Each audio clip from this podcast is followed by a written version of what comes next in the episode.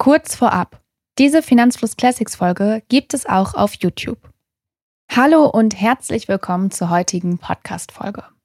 Später mal vom angesparten Vermögen leben können, das wünschen sich viele. Es ist aber nicht ganz so einfach, wie man denkt. Schließlich will man das Vermögen ja auch nicht zu schnell aufbrauchen und wenn es dann auch noch weiterhin investiert ist und es zu Schwankungen kommt, kann auch das Entsparen etwas komplizierter sein.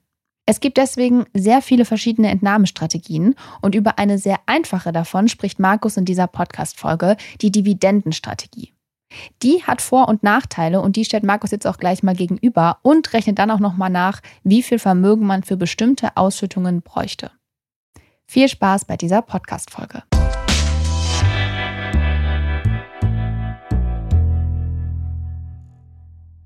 Hi, ich bin Markus von Finanzfluss und vom angesparten Vermögen leben ist manchmal gar nicht so einfach, wie man denkt. Denn schließlich will man das Vermögen ja nicht zu schnell aufbrauchen, aber gleichzeitig will man ja auch jeden Monat eine bestimmte Summe zum Leben haben. Wenn das Vermögen dann zusätzlich investiert ist und die Kurse auch noch schwanken, dann ist das sogenannte Entsparen ziemlich kompliziert. Es gibt deswegen sehr viele verschiedene Entnahmestrategien und eine sehr einfache davon ist die Dividendenstrategie. Die Dividendenstrategie hat Vor- und Nachteile und die stellen wir in dieser Folge mal gegenüber. Außerdem rechnen wir nach, wie viel Vermögen man für bestimmte Ausschüttungen bräuchte und ich zeige dir, dass Dividenden tatsächlich ziemlich stark schwanken können. Also zählen wir einmal drei Vorteile und drei Nachteile auf. Kommen wir zu den Vorteilen. Erstens, Dividenden sind wie ein passives Einkommen und man muss nichts dafür tun, keine Entnahmen tätigen oder ähnliches.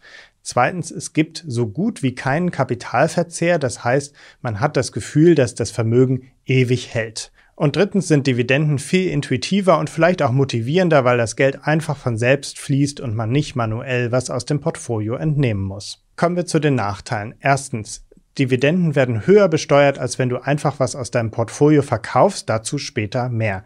Zweitens, Ausschüttungen sind ungewiss und nicht planbar. Du kannst nie wissen, wie sich die Ausschüttungsrendite verändert, anders als zum Beispiel die Zinsen bei Anleihen, die immer fest sind. Und drittens, Ausschüttungen können schwanken, aber das zeigen wir dir auch gleich nochmal genauer. Kommen wir zur Fragestellung. Wir suchen drei ausschüttende ETFs und wollen mal gucken, wie viel man eigentlich in diese ETFs investieren kann, um 1000, 3000, 5000 oder 10.000 Euro pro Monat an Ausschüttungen zu bekommen. Kommen wir jetzt zu der Auswahl der richtigen ETFs. Dazu gehst du in die ETF-Suche. Den Link dazu findest du in der Beschreibung und da kannst du die Filter so setzen, dass du ETFs findest, die auf hohe Ausschüttungsrenditen spezialisiert sind.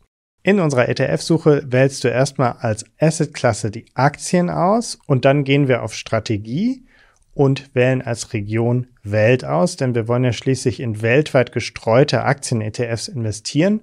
Und dann findest du hier die Aktienstrategie und klickst auf Dividenden.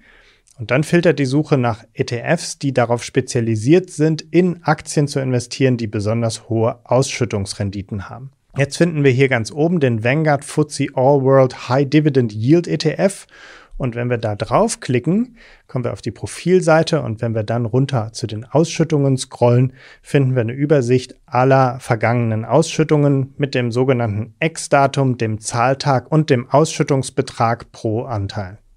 Das ist der erste ETF und dann suchen wir uns noch einen ETF mit einer besonders hohen Ausschüttungsrendite aus. Dazu gehen wir in der Suche wieder zurück, klicken auf Ausschüttung und sortieren absteigend nach der Ausschüttungsrendite. dann finden wir hier ganz oben ein ETF mit dem Namen Global X Super Dividend. Der hat eine Ausschüttungsrendite von aktuell 11,28 Prozent. Und ich muss explizit dazu sagen, das ist keine Anlageempfehlung. Wir wollen euch einfach nur mal zeigen, wie sich das Ganze mit einer hohen Ausschüttungsrendite verhält. Aber eine hohe Ausschüttungsrendite bedeutet nicht gleich eine hohe Gesamtrendite. Und da die meisten von uns wahrscheinlich gar nicht in ETFs investieren, die auf hohe Ausschüttungsrenditen spezialisiert sind, suchen wir uns noch einen ganz normalen MSCI World ETF aus, und zwar den HSBC MSCI World ETF, den bespare ich selber auch und der ist ausschüttend. In dieser Tabelle findest du die drei ETFs, die wir uns ausgesucht haben, aufsteigend nach Ausschüttungsrendite sortiert und die entsprechenden ISINs dazu, aber wir haben die euch auch nochmal unten in der Beschreibung verlinkt. Jetzt gucken wir uns die Ausschüttungen von den ETFs nochmal genauer an. Dafür gehen wir nochmal auf die Profilseite von einem dieser ETFs, nämlich dem Global X Super Dividend ETF. Unten bei den Ausschüttungen seht ihr, dass der monatlich ausschüttet. Die Ausschüttungen sind unterschiedlich hoch, sinken sogar mit der Zeit. Und 2023 waren die Ausschüttungen insgesamt 1 Dollar und 7 Cent pro Anteil. Die anderen beiden ETFs, nämlich der von HSBC und der von Vanguard, schütten quartalsweise aus. Das könnt ihr gerne selber mal auf der Profilseite nachgucken. Die Links dazu findet ihr in der Beschreibung. Jetzt, wo wir uns die ETFs ausgesucht haben, gucken wir mal, wie viel Vermögen müsste man in diese ETFs jeweils investieren, um bestimmte Ausschüttungen pro Monat zu bekommen. Der HSBC MSCI World ETF hat eine ziemlich geringe Ausschüttungsrendite und deswegen braucht man auch entsprechend viel Vermögen, um bestimmte Ausschüttungen pro Monat zu bekommen. Für 1000 Euro Dividenden pro Monat musst du in diesen ETF 939.000 Euro investieren. Für 2000 Euro pro Monat brauchst du 1.893.000 Euro und für 3000 Euro pro Monat brauchst du 2.848.000 Euro. Wir haben hier übrigens schon die Kapitalertragssteuer von 18,46 Prozent berücksichtigt. Das ist die Kapitalertragssteuer plus Soli und minus einer Teilfreistellung von 30 Prozent. Die bekommt man ja bei Aktien-ETFs. Und außerdem haben wir den Sparerpauschbetrag von 1000 Euro berücksichtigt. Die Beträge in diesem ETF werden ja quartalsweise ausgeschüttet, deswegen bekommt ihr die 1000 Euro nicht jeden Monat und die schwanken ein kleines bisschen. Am Anfang gibt es gut 2000 Euro, dann gibt es im nächsten Quartal 3000 Euro und ein paar zerquetschte, dann etwa 3700 Euro und zum Schluss etwa 2800 Euro. Auch da haben wir schon die Kapitalertragssteuer abgezogen. In Summe ergibt das dann genau 12.000 Euro, also 12 mal 1.000 Euro pro Jahr. Schauen wir uns den nächsten ETF an, den Vanguard FTSE All World High Dividend.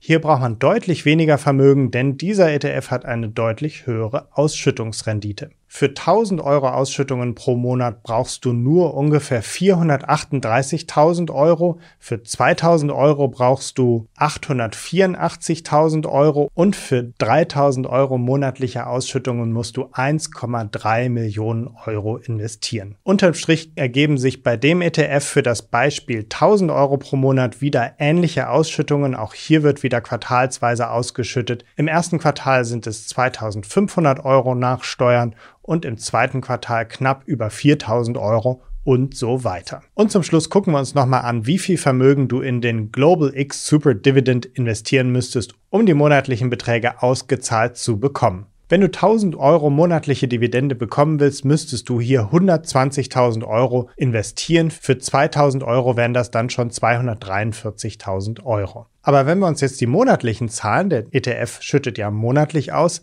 anschauen, dann sehen wir, dass die Dividenden Monat für Monat weniger werden. Wir haben das jetzt so ausgerechnet, dass du bei 1000 Euro monatlicher Dividendenausschüttung insgesamt 12.000 Euro pro Jahr bekommst, aber in Wirklichkeit beginnst du im ersten Monat mit 1300 Euro und die Dividende geht im Jahresverlauf runter auf 976 Euro. Und das zeigt auch schon einen Nachteil der Dividendenstrategie. Man kann sich leider nicht darauf verlassen, dass die Dividenden immer konstant bleiben. Es gibt immer kleine Schwankungen drin. Im Idealfall steigt die Dividende und wenn du Pech hast, werden die Ausschüttungen auch einfach immer weniger. Deswegen haben wir mal eine kleine Was wäre wenn Simulation gemacht und haben mal angenommen, wir investieren in den Global X Super Dividend im Jahr 2022 einen bestimmten Betrag wir wollen 1000 Euro Dividende bekommen und investieren genauso viel, wie wir dafür bräuchten und gucken mal, wie sich bis heute die Ausschüttungen dann entwickelt hätten. Am Anfang hättest du dann genau deine 1000 Euro Ausschüttung bekommen, aber tatsächlich wäre die Dividende immer kleiner geworden und am Ende im Januar 2024 wären dann nur noch 700 Euro Dividende übrig. Das heißt, in der Vergangenheit konnte man sich auf diesen ETF eigentlich nicht richtig verlassen, dass man da weiterhin regelmäßig seine 1000 Euro bekommt. Das würde bedeuten, wenn dir dann monatlich 300 Euro fehlen, weil du ja eigentlich 1000 Euro haben willst, müsstest du irgendwo mehr Vermögen herholen und mehr in diesen ETF investieren oder du müsstest tatsächlich die 300 Euro durch Teilverkäufe aufstocken. Aber das wäre bei diesem ETF auch keine gute Idee gewesen, denn leider ist der Kurs in der Zeit auch die ganze Zeit nur gesunken. Das heißt, das Kapital hätte sich auf diese Art ziemlich schnell aufgebraucht. Schauen wir uns aber zum Vergleich mal die anderen beiden ETFs von HSBC und Vanguard an. Auch da ist die Entwicklung anders. Hier haben wir einen längeren Zeitraum angeguckt, seit 2014, weil es die beiden ETFs einfach schon länger gibt. Und hier sehen wir auch, dass die Dividenden zwar schwanken, man muss also für sich immer ein gewisses Puffer oder eine gewisse Flexibilität einplanen oder eben ein bisschen mehr investieren. Aber hier werden die Dividenden tatsächlich über die Jahre mehr geworden. Wir halten also fest, Nachteil an der Dividendenstrategie ist, dass die Dividenden schwanken. Ob nach oben oder nach unten, das weiß man leider im Voraus nicht könntest also Glück haben oder könntest Pech haben. Du solltest aber auf jeden Fall beachten, die Rendite von deiner Investition entspricht nicht nur den Dividenden, denn die Gesamtrendite setzt sich zusammen aus Dividendenrendite und der Rendite, die du durch Kursgewinne machst. Jetzt nehmen wir mal an, du hast dich für eine Dividendenstrategie entschieden und brauchst natürlich dann auch ein Tool, mit dem man das Ganze tracken kann. Und da hat das Finanzfluss-Team ein Tool gebaut, den Finanzfluss Copilot. Mit dem Finanzfluss Copilot kannst du dein Nettovermögen tracken und deine ganzen Konten, sei es Depots oder Bezahlkonten mit verbinden und hast dadurch immer eine gute Vogelperspektive auf deine Finanzen. Es gibt aber auch eine spezielle Ansicht für Dividenden. Da gibt es drei Eigenschaften, die ich euch gerne kurz vorstellen möchte.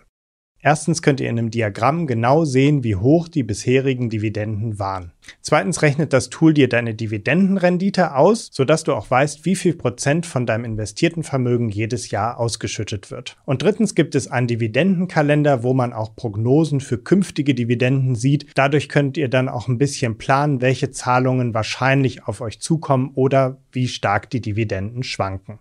Und zum Schluss wollte ich euch noch einen Steuertrick zeigen, denn ich hatte ja ganz am Anfang gesagt, dass Dividenden deutlich höher besteuert werden als ganz normale Teilverkäufe aus dem Portfolio. Der Nachteil an Dividenden ist, dass eine Dividende immer zu 100% Gewinn ist. Das heißt, ihr müsst auf die komplette Dividende Kapitalertragssteuer zahlen. Wenn du aber einen Teil aus deinem Portfolio verkaufst, dann bekommst du einen Auszahlungsbetrag und davon ist ein Teil Gewinn und ein anderer Teil ist das, was du vorher einbezahlt hast. Das heißt, dieser Betrag besteht nie zu 100% nur aus Gewinn und deswegen wird dieser Teil auch nicht zu 100% besteuert. Wie hoch jetzt aber der Anteil von dem Gewinn ist, ist sehr individuell. Wenn du zum Beispiel heute ein ETF gekauft hast und den morgen verkaufst, dann wird da wahrscheinlich noch kaum Gewinn bei sein und dann zahlst du auch kaum Steuern. Wenn du aber schon seit 30 Jahren investierst, dann ist der Gewinnanteil natürlich deutlich höher und dann musst du auch einen größeren Anteil an deiner Entnahme versteuern. Du musst aber nicht 100% von dem Betrag versteuern, wie das bei der Dividende der Fall ist. Und jetzt kommt der Trick. Zu den ETFs, die wir dir vorgestellt haben, gibt es immer auch eine thesaurierende Variante. Es klingt widersprüchlich, aber selbst zum FTSE All World High Dividend ETF, der ja eigentlich für eine Dividendenstrategie gedacht ist, gibt es einen thesaurierenden ETF. Wenn du jetzt Steuern sparen willst, kannst du statt dem ausschüttenden ETF einfach in den tesorierenden ETF investieren. Dann investierst du genau in den gleichen ETFs, nur dass die Dividenden nicht automatisch ausgeschüttet werden. Um jetzt deine Ausschüttungen zu bekommen, musst du einfach immer genau dann, wenn der ausschüttende ETF ausschüttet, selber einen Teil von dem tesorierenden ETF verkaufen. Das hat natürlich den Nachteil, dass es nicht ganz so passiv ist wie bei einer Dividendenstrategie, hat aber auch den Vorteil, dass du vielleicht die Schwankungen ein bisschen mehr ausgleichen kannst und so entnehmen kannst, dass du immer genau den Betrag hast, den du entnehmen möchtest. Also schauen wir uns mal ein Beispiel an, wie groß der Unterschied denn sein könnte. Wir gehen jetzt mal davon aus, dass in deinem Portfolio 70 Prozent eingezahlt worden und 30 Prozent vom Vermögen Gewinn sind. Das heißt, deine Rendite, die du über die Jahre bekommen hast. Wenn du 1000 Euro Dividende bekommst, würdest du 185 Euro Kapitalertragssteuer zahlen. Das sind diese 18,46, die ich vorhin erklärt hatte. Wenn du aber diese 1000 Euro durch einen Teilverkauf realisierst, und ich habe ja gesagt, nur 30 Prozent davon sind Gewinn, dann würden auch nur diese 30 Prozent versteuert werden und du müsstest 55 Euro Kapitalertragssteuer zahlen. Mit der Dividendenstrategie würden dann am Ende nach Steuer 815 Euro ausbezahlt werden und mit dieser Entnahmestrategie würden dir 945 Euro ausbezahlt werden. Mit diesem Trick bräuchtest du also insgesamt entweder weniger Vermögen oder könntest sogar eine höhere Auszahlung realisieren. Allerdings sind wir hier jetzt bei einer klassischen Entnahmestrategie und gar nicht mehr bei einer Dividendenstrategie und ihr merkt auch schon, dass ich persönlich eher Fan einer klassischen klassischen Entnahmestrategie bin, weil man dann viel besser steuern kann, welche Beträge man entnimmt und einen steuerlichen Vorteil hat. Aber man könnte sich zum Beispiel solche Dividenden als Vorlage nehmen, wenn man nicht so genau weiß, welche Beträge man jetzt eigentlich sicher ausbezahlen kann, ohne zu viel Vermögen zu verbrauchen. Es gibt übrigens auch noch eine andere Alternative zur Dividendenstrategie und das ist das Investieren in eine sogenannte ETF-Police. Das ist ein relativ kompliziertes Thema mit vielen Fallstricken. Dazu haben wir aber mal ein ganzes Video gemacht und den Link findet ihr in der Beschreibung. Außerdem findest du auch alle anderen Links unten in der Beschreibung, zum Beispiel die Links zu den ETFs, die ich erwähnt habe und der Link zum Finanzfluss Copilot. Ich hoffe, diese Podcast-Folge hat dir gefallen. Wenn ja, dann zöger doch nicht in deinem Umfeld über diesen Podcast zu sprechen, bei Freunden und Bekannten. Ich denke, es gibt auch in deinem Umfeld viele Menschen, die sich für das Thema finanzielle Bildung interessieren oder interessieren sollten. Wenn du auf iTunes bist, würden wir uns auch freuen, wenn du uns eine positive Bewertung dalässt. Das hilft uns, den Podcast noch einfacher auffindbar zu machen. Alle wichtigen Links und Verweise findest du wie immer in den Show Notes zu diesem Podcast. Vielen Dank fürs Zuhören und bis zum nächsten Mal.